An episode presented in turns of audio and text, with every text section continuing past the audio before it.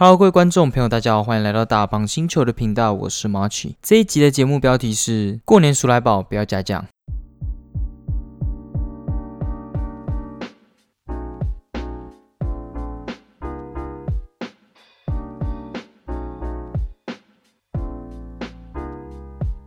Hello，不知道大家最近过得怎样？我是 March。那在这一集上映的时候，应该就是除夕夜当天了。因为现在是一月三十一，然后希望我能够在一月三十一马上录好，把它剪完，然后希望能够在除夕夜上，然后先祝大家新年快乐。我觉得在新的一年虽然是还蛮惨的，就是现在又遇到了新的一波疫情，然后大家也听得出来我的声音也有点沙哑，就可能有点小感冒之类的吧。然后或者是被我姐传了，也或者可能是因为我之前前几天都到太深夜了。活动都到太深夜，然后让我的声音有点坏掉，这样，所以希望今天能够在短时间内就把今天该讲的事情全部都讲完。那我原本是想要讲跨年的，因为跨年真的发生蛮多事情，真的超级屌的，就是我觉得算是我人生中蛮厉害的一个经历，这样，就是因为篇幅比较大嘛，一定要花蛮多篇幅在讲的，所以我们今天先自动往后，因为今天有更多我觉得适合这一集来讲的。那我觉得第一个。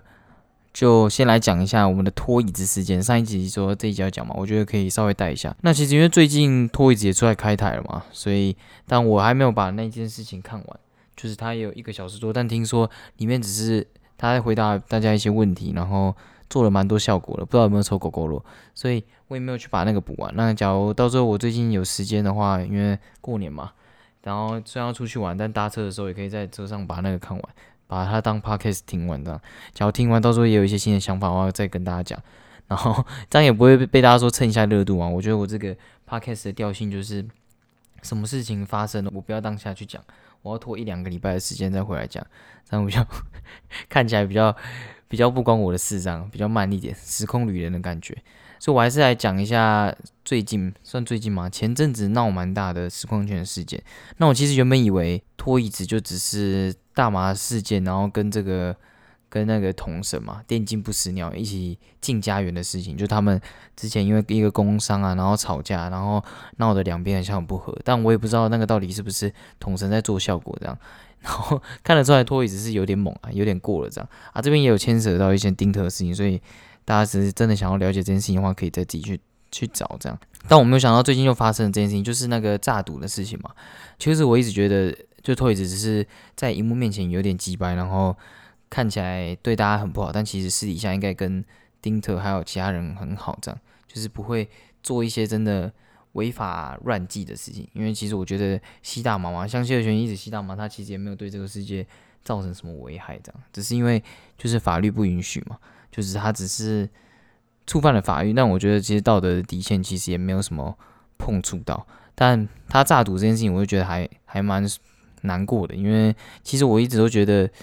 这个世界其实对有才华、然后受人喜爱的人有很大的包容性。像我们大家之后可能会聊到我们的空干王，我们也会聊到，就是大家现在很明显对他也是有一点包容性嘛。我其实觉得也是这样。就我觉得，假如 Toys 只是只是因为卖大麻，然后到时候抓，然后被放出来，其实我觉得大家反而还会对他有关注度，因为你看谢尔群就知道了嘛。然后甚至我觉得在年轻人的心里也觉得，其实大麻这件事情是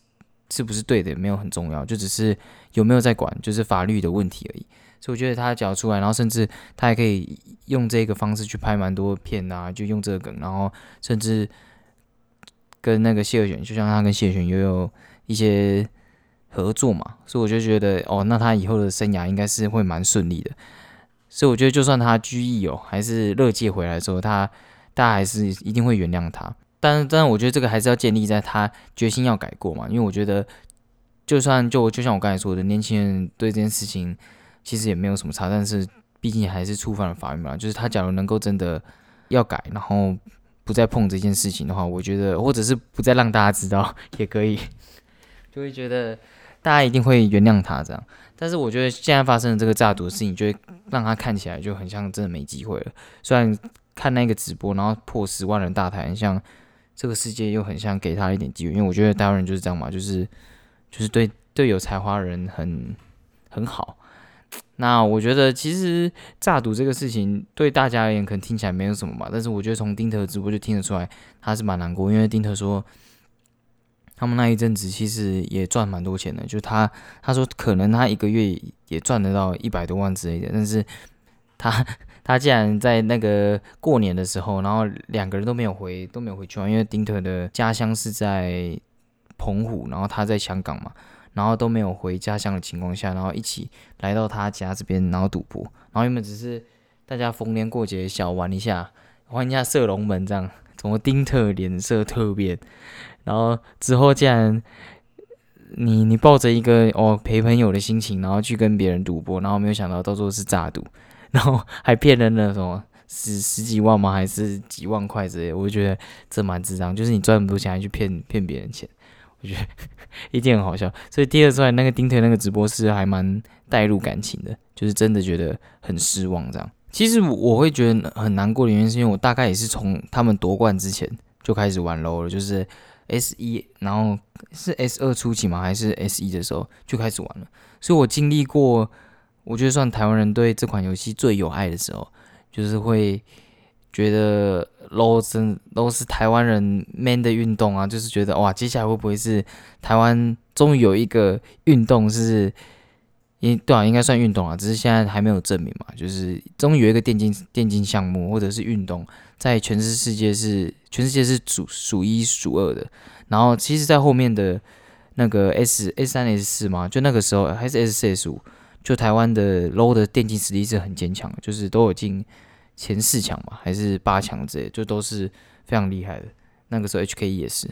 然后所以我觉得那个时候的我。跟很多人应该都会觉得哦，他们的关系一定很好，因为毕竟就有那个革命情感嘛。你看那个史丹利，他也有在开台，然后讲他跟 Toys 一直以来的经过这样，然后真的听得出来，就还蛮难过的，就是他真的把这个人当朋友的那种感觉。那我其实就对我而言，我就会认为，就是他们是在一起一起拿冠军的的队友，然后经历过那么多的大风大浪，所以。就我就会觉得他们不应该会发生这么多的事情，就是他们应该会变得很成熟，然后甚至这个经历会在他们的回忆里面，然后告诉他们说，诶，其实他们是很好的朋友，应该不会对对对方做这种事情。我相信他们应该也是这样觉得，所以我觉得在事情发生当下，他们一定都很难过，就是那些三利跟丁特嘛，他们一定都很难过。但我觉得难过的也是我们这些粉丝这样。所以讲了这么多，我就只是从一个他们因为他们夺冠，然后才开始。比较热切在打 LO 的一个粉丝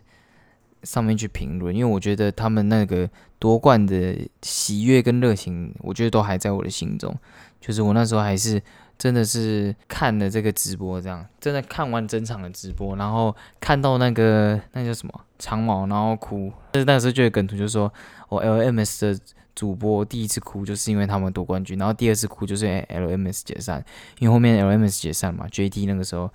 他们被踢出了，然后解散，然后也是因为，也是因为这样，所以我就觉得，其实电竞虽然说是蛮，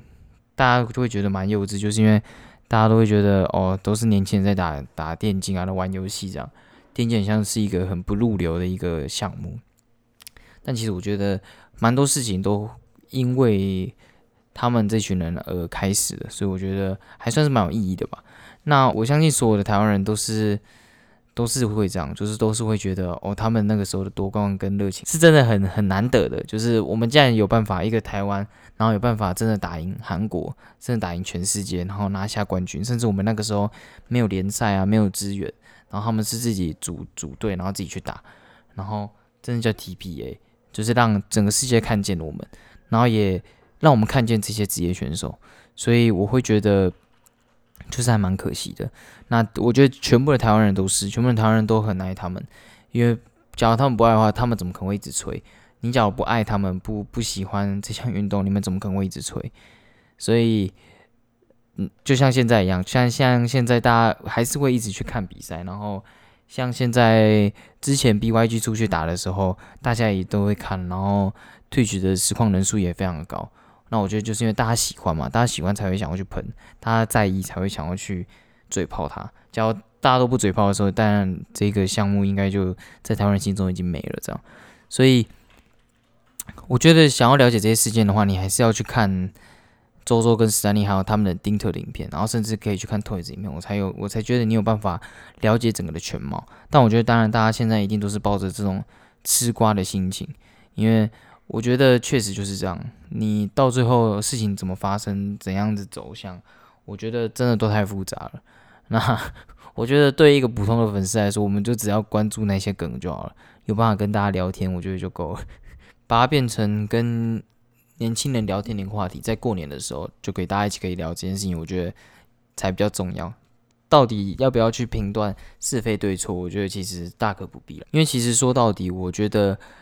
现在的事情都演变成这样，就是反而大家不会去检讨一个人的是或错、对或错，当然一定会有风向之分嘛。但我觉得大家。现在的感觉都是让我感觉都只是想要去知道这些事情，就是想要吃瓜而已啦。大家都想当吃瓜群众，不会想要真的去了解这件事情的始作俑者是谁，或者是到它到底是如何发生的。我觉得整体事情的样貌，大家反而不会想要去了解。所以我觉得，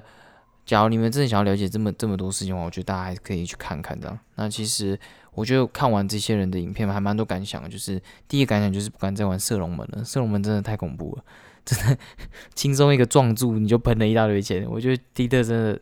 真的太太难过了。然后然后我觉得还好，我现在过年也也应该不会跟别人赌钱的。现在这样子真的感觉对对他们而言很像很容易很容易作弊啊！我觉得看起来怎么感觉炸赌变得超简单的，所以我觉得，但重点我觉得还是丁特真的好猛，就是过年就像我刚才说的嘛，就是离家然后没有。没有回去澎湖，然后来这边被弄，然后现在心心情还能好好的，然后之前还这边 Beyond Gambling，他整个他去年那一年真的超级可怜的，花钱养战队，然后被被叫成 Beyond Gambling，然后又被那个天堂 M 告，花了那么多钱，然后结果他拿他的钱来告他，真有够可怜的，然后现在又被爆炸赌，整个。真的好难过，我觉得他现在能够好好的心态不爆，真的太屌了。就假如说我我我假如去，然后自己最最好的朋友，他觉得他最好朋友的家里，然后可能输个几万块，我当然会觉得没差，因为我是抱着那个心情来的嘛，就是赌博有输有赢嘛。然后但是知道对方赚很多钱，然后还来诈赌你的钱，然后你还把他当成最好朋友，我觉得我心态应该也是会有点有点差距这样。但是他看起来就没。没什么事，也不是说没什么事啊，就只是做做效果，然后一些场面话还是都有讲，然后看起来还是有把最后的情面留给别人，所以我就觉得他的情商真的蛮高的。然后我觉得史丹利就是那种动漫里面的那种好人，就是你会觉得他很白痴，但是你就会觉得很帅，就不是有那个一张梗图，然后就说你们真的是一群白痴，令我骄傲的白痴，就是觉得哇，这个够屌，就是这个世界上就是要有这种人，让让。人知道，其实人在这个世界上还是有一群好人，就是真的会无私的为别人奉献，然后会不断的给别人机会，然后真的是希望他们能够改。就像我自己这个人是非常讨厌一些假道德的行为，但是这种人出现就会打脸我，然后跟我讲说：“哎，其实这个世界上还是有这种好人存在，你还是要相信人性的。”这样，但但是我觉得我还是不会相信，因为毕竟不是都都有斯坦利嘛，所以我真的觉得那种。史丹利就是胖子里面最好的、最好的榜样，这样就是他真的就是乖乖的做个实况，然后乖乖做自己的事情，然后别人假如对他好、对他坏，其实都跟他没有什么关系，这样他就只是做他觉得他对的事情，就这种人真的是还蛮。值得交了，这种朋友就很值得交，这样真的很酷。然后我当然我这些都是我看完他的说法，然后到底事情的完整到底是这样，我觉得只有当事人知道。就我觉得，假如有一个人犯错，你就不跟他往来，其实是蛮聪明。但是假如一直犯错，你还跟他往来，然后还继续帮助他，那你就是蛮蛮笨蛋的，就是就是一个就就会只会让我感觉你就是一个笨蛋，然后学不到教训。但这件事情发生之后，我我反而又会觉得。诶，其实这些人真的就是好人，我觉得没有必要去怪罪一个好人，就有点像检讨被害者一样。那我觉得事情到底是不是像史丹利，甚至或者是像托里斯说的那样，我觉得都再看看。我的意思就是，这件事情我们绝对要保持着一个绝对客观的角度，就是感觉我们是在看一场舞台剧一样，我们不能放入什么情绪之类啊，就是单纯的去看就好。我觉得这样才是最好的。我们把它当成一个梗来讲。然后甚至我们把它当成就是假的，说不定也比较好。因为我觉得这样子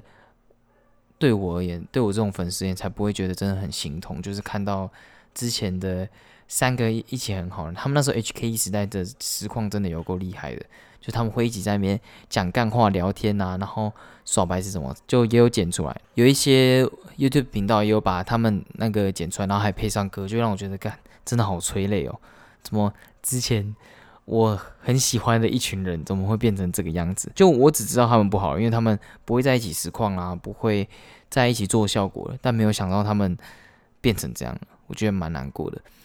那我觉得在事件之中，史丹利真的做的很好，处理，就是他开那个实况讲出来的话都非常的客观，然后真的单方面都是在陈述自己的事情，就会让人感觉他真的没有错，他就是一个好人。那丁特的话可能就比较带有一点私人情绪，但我觉得其实都没差，就是舞台剧嘛。所以我觉得这个就是看你的选择嘛。假如你以后遇到这种情况，你要当一个聪明人，还是当一个？会让大家骄傲的笨蛋，这个我觉得觉得是大家的选择。那当然，当令人骄傲笨蛋，你就可能像是赢了面子嘛，然后输了也蛮多里子的。我觉得，但我觉得这些都是个人的选择啦，我不会做太多的评断。那我觉得重点就是真的希望他们能够回到之前那个样子。就对我这种从夺冠开始看的一些粉丝。我觉得真的蛮蛮希望他们能够回到那个样子的。那其实这件事原本没有什么好讲，但是不知道为什么年纪越来越大，然后就很就会发现很多事情就不会像你想的那么纯粹。就是我之前可能会就会觉得，哎，他们三个人不就只是一群玩游戏的朋友吗？为什么他们不能在一起继续开实况啊？然后在一起继续剪游戏精华啊？其实这个史丹利有讲到，史丹利就说，哦，托伊斯很像蛮爱面子的，所以当史丹利的游戏精华的影片开始蛮多人看的时候，托伊斯就会开始回避，他说那个那个什么捞不捞什么钱啊？他想要做 Y 做 YouTube 的一些美食啊什么那类的，然后被告 什么的，到时候被告嘛，所以。我觉得其实生活中就开始会遇到这种人，然后你会发现，哎，其实事情都不会像你想的，在求学时期变得那么的简单。就可能别人讨厌你，可能在求学时期可能就只是单纯看不习惯你而已。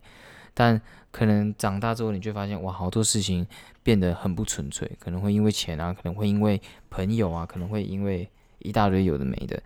那我觉得在这个时候，如果我们能够继续保持自我，然后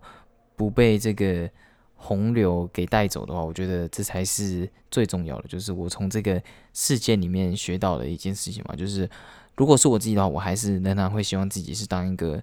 当一个好人。就是虽然自己被骗了，但是对这个世界不会有什么遗憾。我觉得这还是最重要的。那这个事件对我而言，就有点像是我的童年，最后还是输给了现实。那之前的那些夺冠的喜悦跟热情，我希望。未来还是会有人能够记得，然后希望他们未来还是有机会能够在一起开开实况。那我觉得相信台湾人还是会愿意原谅他，他的粉丝还是会愿意原谅他的。好，那接下来我最近也去看的那个《金士曼起源》，干真的超级帅的，超级中二的。那前面我会以为那个主角就是那个小儿子。但后来可能是因为我没有看过一二集吧，所以就会觉得他才是主角。只要看过一二集的话，就会觉得，哎，那个老贝贝才是主角。那我觉得对我而言，他就有点像是比较绅士、比较帅版、比较英国腔版。哦，他们英国腔真的超级重、超级 sexy 了，就是会让人觉得。好想要学英国腔，就觉得英国好绅士哦。他那其实里面有讲过一些蛮让人醒思的话。他就说，他们之所以能够成为贵族，是因为他们一直不断的掠夺、不断的骗。在那个时候，你只要称自己为绅士的话，其实根本没有什么用，因为在那个年代，你就是要杀戮嘛。啊，你还叫自己一个叫自己是绅士？那他们之所以现在能够当绅士，就是因为他们的之前的祖先这样做。所以我觉得“绅士”这个词其实还蛮。在我自己听起来是还蛮蛮虚伪的啦，就是你自己的祖先这样子做，然后自己到最后却把自己称作一个绅士，然后想要变成绅士，但我其实觉得这也算是蛮蛮像是赎罪吧，就是你自己自己的祖先这样子做，然后你想要做一个跟祖先完全不同的事情，然后开始当一个绅士，其实我觉得也是蛮蛮有道理的，我就看你怎么去解读这样。那我前两集真的完全没有看。我只知道有人拿那个 IC 卡爆头这件事情。然后其实所以我最后最后我觉得我算是一个零零控，也不算也不算零控吧，就可能只知道二十趴在干嘛，然后就去看了这一场电影。那其实我觉得真的完全没有影响观影体验。我那时候也是觉得是这样，就我觉得因为它叫《金士曼起源》嘛，所以它时间线应该最早，所以我进去看应该完全不会影响观影体验，不会因为之前的一二集没看影响观影体验。那我觉得。剧情编排真的让我超级惊讶的，但其实也有一点反效果啦，就是后面我会觉得，诶，他为什么要这样编？因为我出去有跟小编说，诶，其实很奇怪，因为我自己有发现一些 bug 点，但是整体上而言不会影响整个的观影的节奏。那我觉得我会觉得很怪，是因为我会我都会思考这件事情的合理性，但其实也不用思考这么多啊，因为可以把它当爽片来看，而且我觉得这种的效果会让我感觉他又想要从一个。完全无敌中二，就是完全不可能在这个世界上发生，有点该怎么讲，超过现实的一个剧情，然后突然又把我们拉回现实。所以我觉得，假如你有被达到这种效果的话，还蛮成功的。那假如你是跟我一样，那一段一出现的时候你就说哈，诶，是怎样？为什么他要这样子？他不是应该怎样怎样的话，我觉得你就有点掉入到这个。没没有办法好好欣赏电影的这个圈套，所以我希望大家进去的时候看到这一段是可以有前面那个效果，就是被拉回现实的效果。那我觉得它就是一个历史课的教材，你真的在里面完全都可以看到一战的历史，然后甚至会带到一点二战的历史。所以当某个人一出来的时候，你假如是一个历史课有好好听课的同学，你应该就可以马上了解到，哎。这个人是谁？然后他们接下来应该会发生什么事？然后他们就只是金士曼这群人，就只是在这一个历史的大事件里的灰色地带，我们历史上没有记史的灰色地带，做一些铺陈，然后做一些发挥，这样。所以我觉得真的是还蛮酷的，就是你真的，你真的可以了解到好多历史哦。那小编是完全没有在 care 历史的，他历史课就是完全把它当做。呃，睡觉课啊，或者是 做笔记课，所以他根本没有在 care 历史，所以他完全不懂。但是我的话就会觉得历史还蛮有趣，所以都多少有知道一点。因为我觉得学习历史这方面还蛮还蛮酷的，也不是说什么前车之鉴那种大道理啊，是我觉得可以知道古人那个时候在当下那个环境的他们做出决策的原因是什么，然后试着把自己带入。我觉得这个。这一段过程还蛮酷的，我时常都会想说，哎，假如我是谁谁谁，假如我是怎样样，那是不是这个世界就会变得怎样？就还蛮中二啦，就有点像投入到异世界那种感觉，就是完全没有什么，也也也不能说完全没有什么意义吧。因为我觉得，其实，在纵观整个历史的过程中，你可以把自己的心情去做带入，那我觉得这是也算是一个训练吧，对未来其实会有小小的帮助啦。我觉得，所以。我当然是还蛮懂一战，也不是说蛮懂啊，就可以大概知道一战之间发生过的历史事件是什么。当然也没有办法说哦，什么一九几几年是怎样怎样啊，什么之类。但是当那个情形一出现，或者是他们在游行，我就可以知道，哎，这个人是谁，然后他等一下会做什么。他所以还蛮酷的，就是有点像是在复习历史的那种感觉。但比较可惜的事情，它。也不是比较可惜啊，就是它没有办法变成一个很完整的历史片的话的原因，也是因为它都不会去讲什么什么几年是什么事情。但我觉得其实这也是东方跟西方教育的上不同，东方就还蛮强调你要背几年这种感觉，但西方感觉比较强调的是一个时间线，就是你知道什么事情先发生，什么事情后发生那。感觉整个时间线就会比较整齐一点。其实我听他们说，西方的教育很像，就还蛮强调你要从过去的历史事件，然后知道我们现代人存在的意义是怎么来，就是有点像祖先如何为我们争取到了这一些自由啊，或者是什么之类的。所以像德国人那个时候，他们发生一些事情嘛，然后他们也去道歉啊、立碑啊，然后。为整个世界做忏悔啊，然后现在也变成一个很厉害的国家。我觉得德国真的超级屌的。他们那个时候一战过后不是签那个什么凡尔赛条约吗？还是什么？然后赔了超级多钱的。然后这也算电影里面的梗，大家可以去看。然后他们就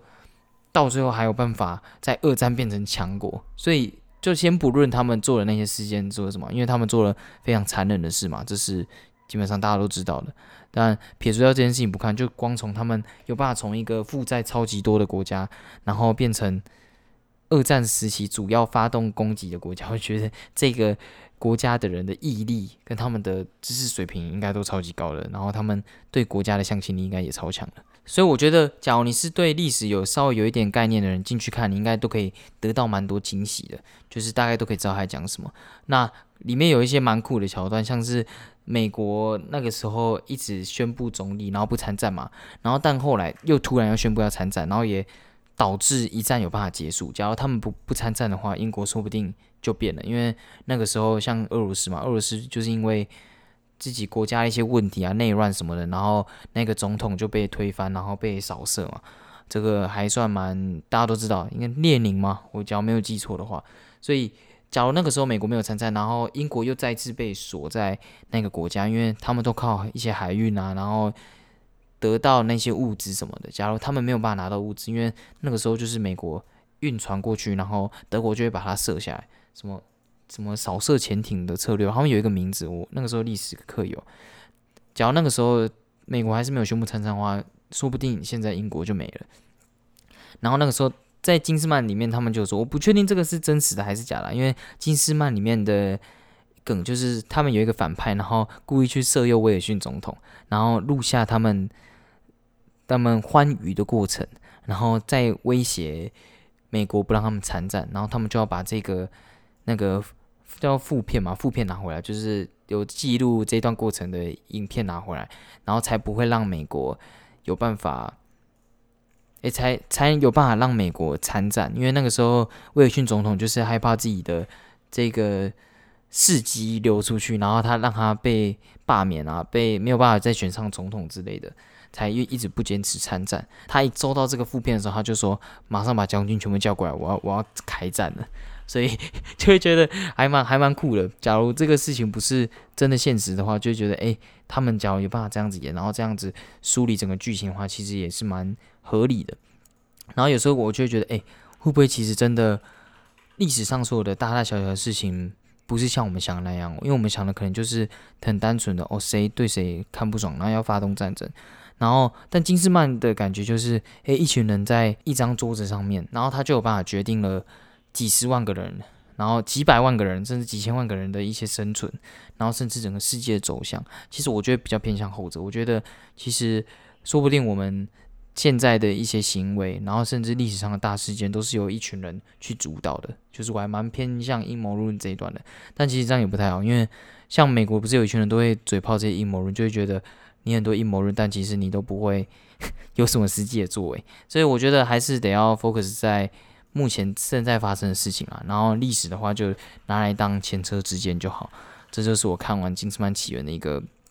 想法吧。我觉得还是蛮推荐大家去看的，真蛮好看的。看完之后，我真的蛮想把一、二集补上的，因为里面的武打动作啊，然后跟他们的一些剧情上的编排都蛮顺畅的，然后甚至他们的西装真的超级帅，超想要去买的。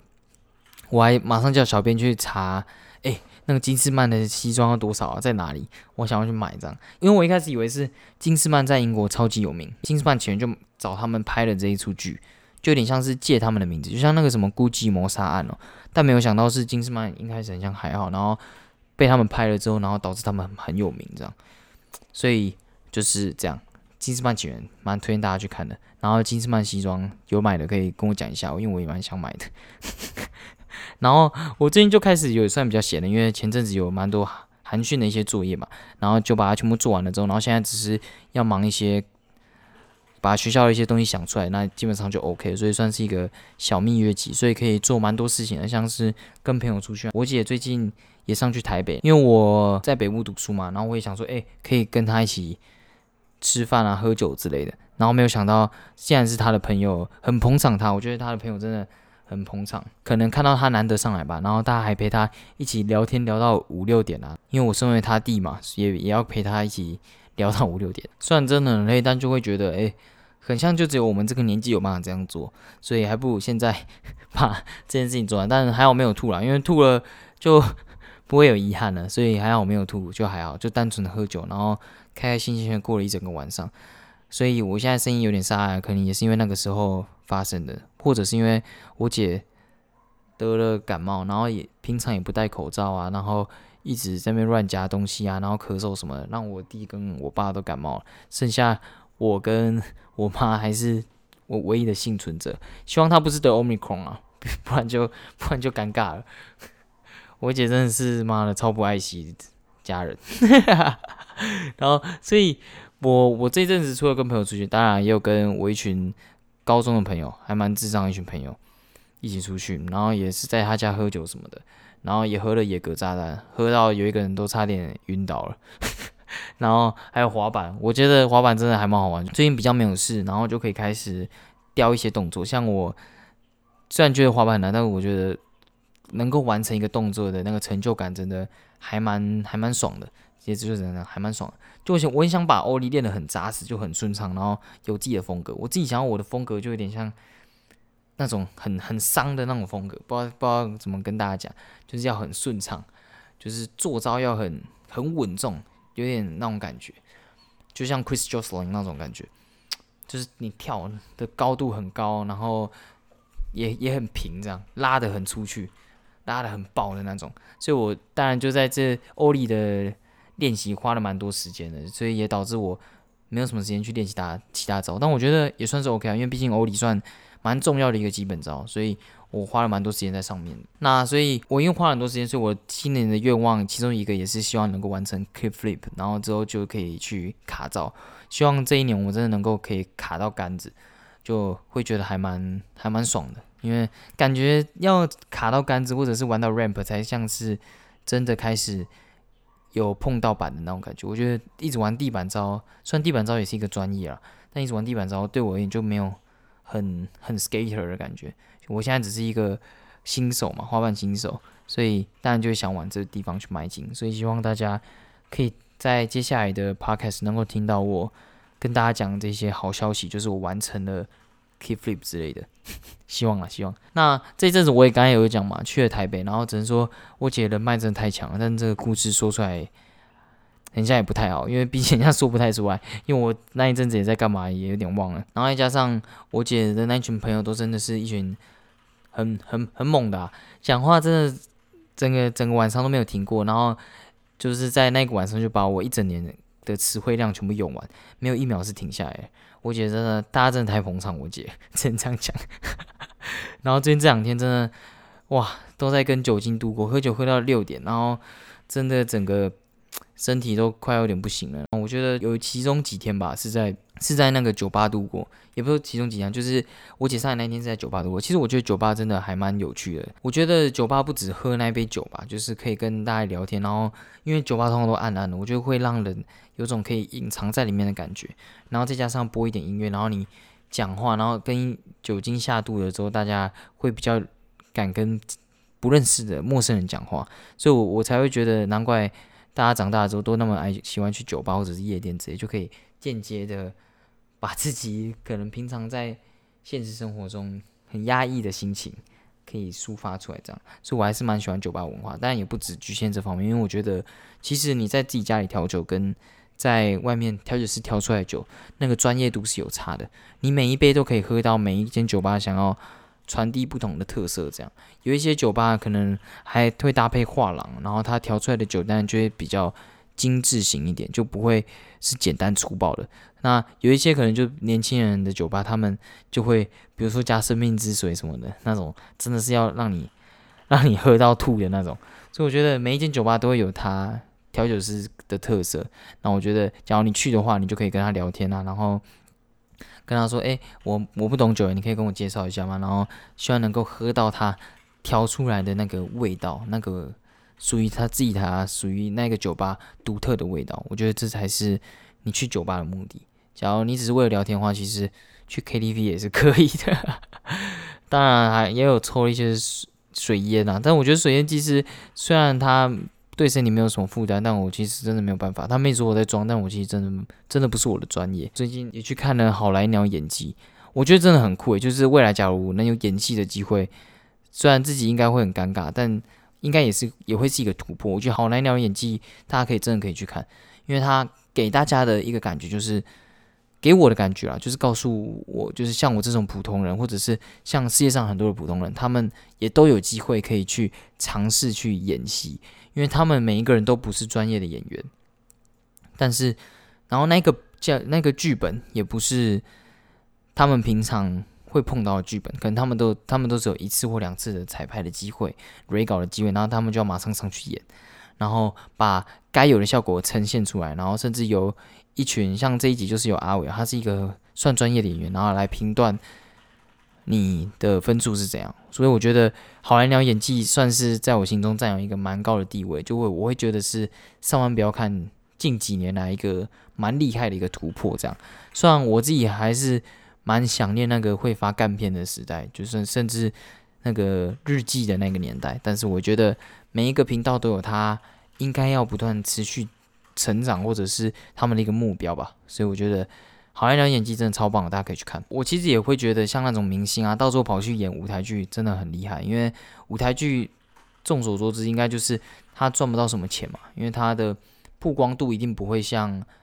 戏剧或者是 Netflix 那种剧的那么多，然后甚至也拉不到什么广告，所以我觉得他愿意能够去演舞台剧，然后只是单纯为了自己的演技想要出一份力，我觉得这个心情真的是还蛮。蛮厉害的，所以我觉得，假如有明星去演的话，我都会尽量希望能够到场。但是我还没有看过啦，希望未来有机会能够去看那种明星去演的舞台剧。而且我觉得舞台剧戏剧的张力真的很足，就是你完全跟看连续剧是不同的反应。而且我我会很希望看到他们出糗，也不是说看到他们出糗，就是可能会有一个人突然摔倒，然后发生一件明显不是。他们戏剧编排上应该要有的、应该要发生的一件事情，但是他们发生了，我就想要去看到他们后面的那个反应是什么。我觉得这才是舞台剧应该要有的魅力，这样。所以我觉得，假如有机会能够去看舞台剧的话，真的大家可以去看。那其实，在这种方面上，舞台剧能够呈现的整体的效果，我觉得一定会比戏剧来的要好好很多。我所谓的那种方面，就是。舞台张力啊，然后甚至当下发生事情，然后他们所做的一些延伸，然后甚至一些临场反应，这些我觉得都是让舞台剧很有魅力的地方。大家以后有机会一定要去看看，因为我也想要去看这样，跟小编一起吧。应该不知道为什么最近又想到了罗志祥这个人，那可能是因为我姐最近 又跑去看罗志祥嘛，因为最近有那个午间情嘛，然后他又跑去看，所以又听说。那其实我自己还是蛮不喜欢他这个人啊，就是因为他之前讲过一些中国人的那一些话什么之类的。但其实他应该算是必须要赚这笔钱吧，蛮蛮需要钱，然后所以才会说出这种蛮多需要赚钱的话，那才会讲出的话这样。但我始终觉得台湾人是很愿意给人机会的，就是。说好听就是愿意给人机会嘛，那说难听就是很健忘啊。就像我刚才说的那个 Toys 也是一样，所以我觉得他是一个很有才华、很有梗的人。像我说的很有梗，就是他在那个 他他在中国的一些综艺节目也做了很多梗出来嘛，他讲话真的还蛮好笑，还蛮智障的。所以我觉得，假如他能够在他的舞台持续表现。那他一定会很厉害，然后他也能够发展好。虽然我金歌有点听不懂他到底在唱什么，所以在今天我要邀请罗志祥的万年老粉，A.K.A 说过他没有犯法，他只是道德底线比较低的人，来到我们节目现场，那就是我姐。好，我去邀请他。好，接下来邀请我们呃节目历史上第二位嘉宾。原本我是想要帮他做一个特辑啊，但是因为一直没有机会，因为我忘了买第二支麦。所以，轻轻打一下招呼。Hello，大家好。好，那因为他是一个万年的罗志祥的老粉，所以我觉得他应该可以对这一题有蛮多想法的。那，所以我这边有几个问题要问他啊。你很早就开始关注他了吗？诶，其实从小的时候就蛮喜欢他的那个歌，因为在 KTV 都会唱他的歌，才可以带嗨一下那个气氛。而且他的歌其实不难唱，因为没什么技巧可言。我觉得刚刚这这这句话有点奇怪，但是可以听得出来，就是他对罗志祥还是有爱的。那那 那你本身最爱哪一首歌？哦，我最喜欢他跟那个小 S 一起唱的那一首，可是我有点忘记名字，反正就是。Hey you 就是你，哎、哎、那不好意思，那是第二题，因为因为我第二题原本是要问你说，你 KTV 不是记得都会唱一首，就这一首吗？哦，对对对对那、，啊、你本身不会唱那个吗？就是那个空干那个。哦，就是哎，好，好像是叫精武门，还是就是哎那个 I，你要直接唱 I wanna know 是不是？不是不是，我记得你 KTV 都会唱这首，就是《精武门》。对对对对对，因为因为他那个跨年夜的时候也唱了这首，就是就是我跟那个徐婷宇就会一起 在一起跳这一首，一起唱这一首，因为我们都很爱罗志祥。我只讲你你你们都很喜欢罗志祥，对，而且徐婷宇的房间里面还贴着他的海报，陪他一起睡觉。所以当下这个事情发生的时候，你有觉得怎样吗？就是那个时候啊，因为因为你人在加拿大嘛，啊，你身边应该很多中国人也应该蛮喜欢他，有吗？有喜欢他吗？还是还好？有，因为他蛮搞笑的，而且就是他让那个中国版的 Running Man 变得好看的。我带我去参加中国 Running Man，对对对，就是他们叫什么无限挑战还是什么的。王伟，王伟只有那个、欸、Angelababy 的那个啊，那离婚的那个、欸哦，那个是 Running Man 啊，我说的是他们中国版的，所以是无限挑战。啊，还蛮好看的。王伟 Running Man 自己就有在中国有一对个。Running Man 是 Running Man 啊，他那个是有买版权的 Running Man 啊，哦，有没有买版权的 Running Man？对，就是无限挑战。然后罗志祥身上对有影片你啊啊，那时候你有觉得吗？就是这个事情发生的时候，嗯，其实大家都会说娱娱乐圈就是很乱，尤其是中国的，然后而且大家都长得很好看嘛，所以互相欣赏，所以就可能会发生一些火花这样子。那关于这个事情的时候，我们是大家都还是比较喜欢女生，因为女生就是中国人这样，而且周扬青她本身没有什么负评，所以大家都还大家都还是蛮支持女生，然后所以还有一点唾弃男生这样子。那我呢，我是觉得罗志祥是对的，没有没有，我没有说罗志祥是对的，罗志祥没有错。我就觉得他没有犯法，只是道德上还有性的观念比较开放一点，所以 呃，这就是如果你要跟他交往的话，你当然不能接受。可是我们外人的话，其实管不着别人的性癖好。哦，那假如是你，你假如有周扬青这个饭票，你还会做这种事吗？嗯嗯，哦，你说如果周扬青是，你就是罗志祥，你、哦你还会愿意做这种事情吗？我是觉得但周扬青不是很很屌吗对？啊，对啊，对啊！我是觉得为什么罗志祥就是不知足这样子啦，而且还要把自己的名声全部都搞坏，然后现在有一点从零开始，才要让他的这个老骨头又要再锻炼啊，然后回到二十几岁那种卖力，然后拼命想要获得观众喜好的那种感觉。哦，哎、哎、你知道他那个时候就很像刚回来的时候，然后还有自己发文嘛，还是在节目上就有说过啊，自己可能一辈子都这样，嗯，就很消极这样讲，所以算还蛮难过的。那你觉得他还有机会就是翻身吗？呃，我因为我有真的去现场看他那个呃表演，就是连续这虽然是下一题，但没关系。好，反正反正就是我有看他的跨年夜，还有就是这洗白的两次，我觉得嗯，真的感受到他真的想要改过自新啊。可是我很怕他这种人，就是那种有没有很像毒瘾一样，哦就是戒掉一段时间，就是突然又到高点的时候，然后又会再。对对对，就又会回到那个自自甘堕落的时候，这样子。哎、他顶楼加盖那个游泳池，你知道吗？哦，真的哦、然后，然后，然后被抓。他那个时候还有一个新闻是这样，所以他这个人，他这个人问题真的蛮多的。哦哦，所以你你有看他的跨年夜，然后也有看他的那个，现场的表演，那个十五分钟连续舞曲，真的，哎、真的超震撼的，就是他真的是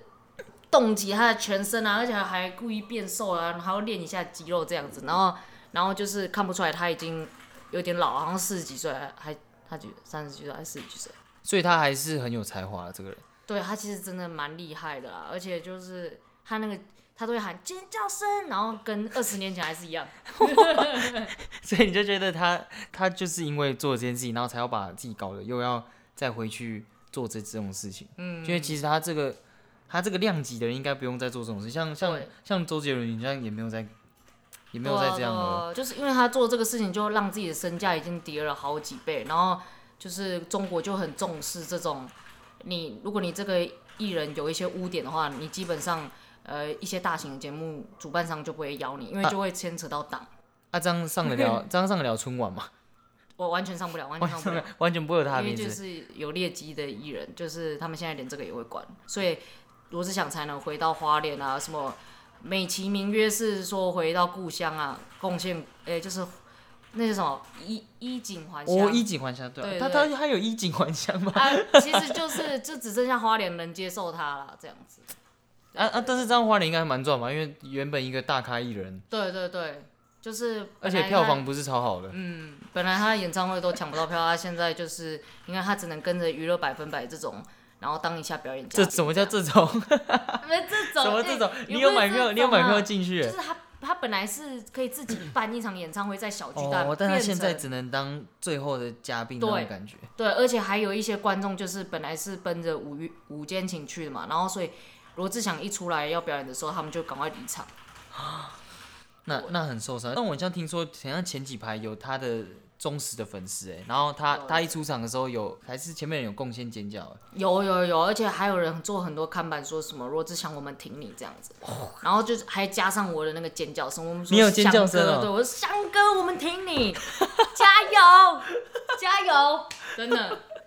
真的要好好加油啊，真的要好好加油。哎，这样你那些中国的朋友还有在关注罗志祥这种，还是就因为这样子就完全没有在？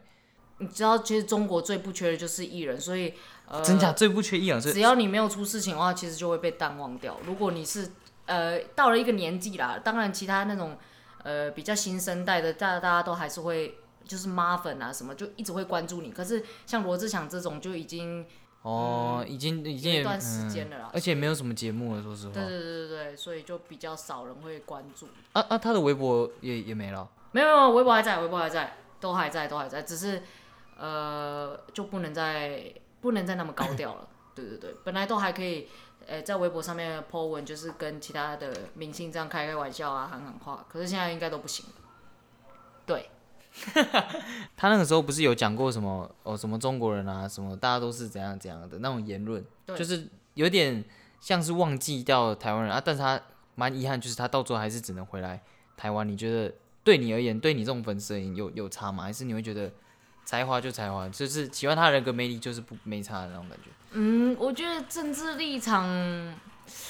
我觉得我觉得艺人讲到政治立场就很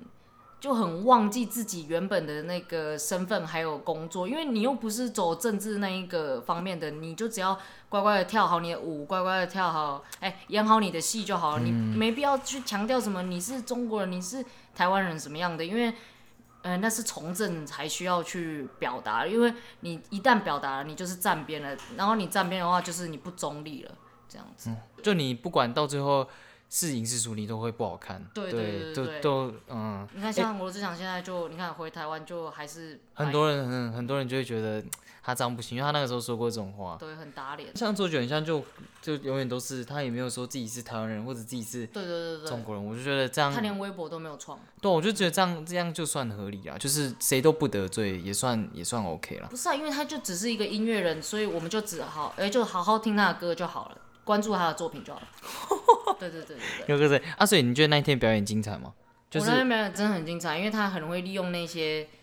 要怎么说，在灯光效果还有那个烟火，他就会突然就是吓一下的观众这样，然后让观众尖叫。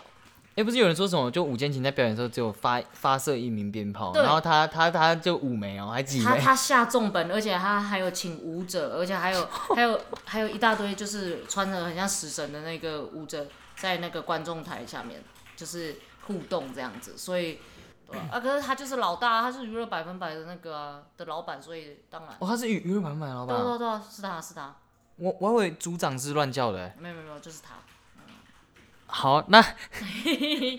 那那所以你是因为他去看的吗？当然不是啊，当然是我我是很喜欢，也不是我很很喜欢五件情，我是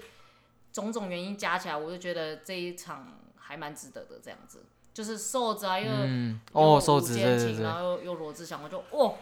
值回票价，那、很多人不是说什么是因为罗志祥，然后这一场的门票票房才比较差一点，你觉得是这样吗？哦，还是只是单纯因为午间情跟就还是单纯因为娱乐百分百的票房本身就没有这么好嗯，还是应该说于百真的发生很多事情，因为啊？对哦，对，因为人太多了，所以肯定还是会配对一下怎么样的。可是，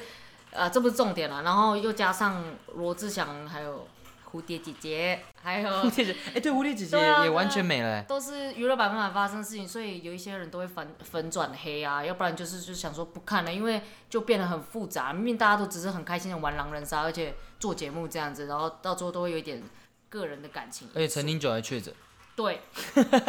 这对就是哎、所以本来问题是什么？对啊本没有本来问题就是是因为他去看嘛，所以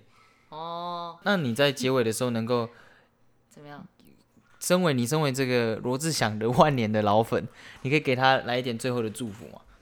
深深情喊话，深情喊话。翔哥，希望你呃莫忘初衷啊，就是嗯一开始想要达到什么高度，就一直维持在那个高度。如果一直保持住的话，其实也算是一种进步，就不要再发生这种事情，这样子，加油！那你可以表演空感，没有？好好好好，我们谢谢我。不是他粉丝哎、他结尾又曾经说他不是他粉丝，但没关系，他就是他的粉丝。好，那我我自己还是希望他能够好好，因为我觉得有才华的人其实真的对这个对啊，在哪里对方，而且对这世界上是有贡献，而且很像最近 NBA 也有一个主场播他的音乐，就是那个时候新年的时候有播他的音乐，所以我觉得他的歌是真的有存在的意义。然后，但是我最终还是私心的希望他能够感谢台湾，那也谢谢我们的 Pin，你要不要？哎、台湾，好，谢谢谢谢。谢谢大家，再见。好，谢谢我们本集的第二位嘉宾，因为设备有点烂，那改天我们再慢慢进步。好，那最后我们还是要来讲一下回我们的标题，因为我们标题是过年鼠来宝不要加酱，我没有想到那个罗志祥没有在标题里面，这还蛮可惜的。但我有加特别来宾品，所以应该是没事。那其实过年鼠来宝都会出那个，哎、不是、啊，过年的麦当劳都会出。鼠来宝这个套餐，我觉得大家可以去点，因为其实蛮酷的。然后前阵子很像是没有薯条还是薯饼之类的吧，然后但是现在竟然有办法出现在主餐里面，所以现在出现大家一定要把它吃饱，就是还蛮还蛮经济实惠的。那我觉得麦当劳的东西其实都还不错，因为其实都是那个经过全国的市场嘛，因为那种连锁的，然后又是跨国际的，应该是都会是不错。虽然我是不是番茄酱的人，那我之前只是因为单纯它价格的原因，然后再加上又涨价。然后，所以我就会不想不会想要去吃麦当劳。那我之前会想吃是麦当劳，单纯就只是因为我麦当劳包包抽到抽到什么买一送一啊，或什么之类的，我都会把它设设定在高中的时候都会把它设定在五点十分，然后下课的时候抽麦当劳包包，然后假如有抽到好的，我就留下来吃麦当劳，然后没有的话，我就搭校车回家。但现在就不会了，因为现在我也会知道哦，好贵哦，然后涨价，我很讨厌这种资本主义的阴谋。虽然大家都涨了，但我就觉得它应该要跟台湾共体时间不涨这样，因为它都赚那么多钱了。所以我觉得这次的产品是真的还算不错啦，虽然感觉价格我我不知道跟之前比有没有变贵，但是我觉得大家还是蛮值得去尝试的。哎、你觉得好吃吗？嗯，他哦哦，但有人觉得还好，但我觉得那个酱加少一点应该是会不错吃。那像小编他就是没有完全没有加酱，然后直接加番茄酱，这样是有点怪，我觉得啦，因为我不是番茄酱。那有一些店家可以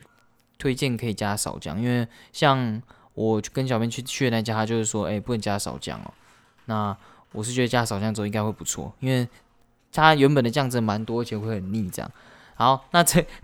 那最后的这个这一段就只是我对鼠来宝的一些想法。诶，那在最后还是祝大家新年快乐，然后希望大家新年都可以收到大家想要的红包的数目，然后不会被难过的亲戚以及烦人的亲戚所干扰。虽然我自己 啊没有，我自己没事，我自己都蛮喜欢亲戚来的。那这就是这一次的 podcast。那我一样还是有蛮多事情没有讲，但没有关系，接下来 podcast 还有很多机会。有人反映就说，哎、我的那个 podcast 的上片时间都很不固定，就蛮佛心的，一下礼拜天啊，然后一下礼拜三，一下什么之类。但是因为最近我就比较没有那个没有什么固定的时间能够录，那希望未来可以先把它录好，然后都固定礼拜天发片。所以现在还是先暂定礼拜天，虽然。今天是礼拜一，然后希望能够在礼拜一能够发片，陪伴大家的除夕夜这样。那也有人说，IG 没有固定时间发片，那我会再跟小编讲，因为希望他能够好好的把它赶出来。那小编最近在忙什么？我想一下，他最近都在忙